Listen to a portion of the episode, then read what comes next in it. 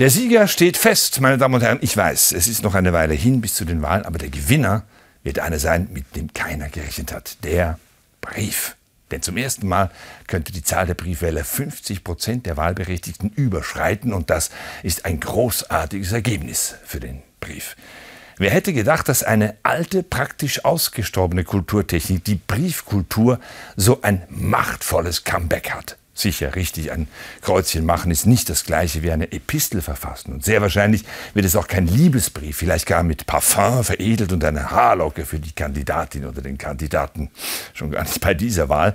Und ich glaube auch nicht, dass jetzt überall Bundesbrieftauben aufsteigen werden, um die wahlentscheidenden Depeschen zu transportieren. Aber es ist dennoch ein schöner Beleg dafür, dass man nichts und niemanden als vergangen abschreiben sollte. Am Anfang der Corona-Krise nahm man hierzulande wieder Faxgeräte Geräte im Betrieb, nur so als Beispiel.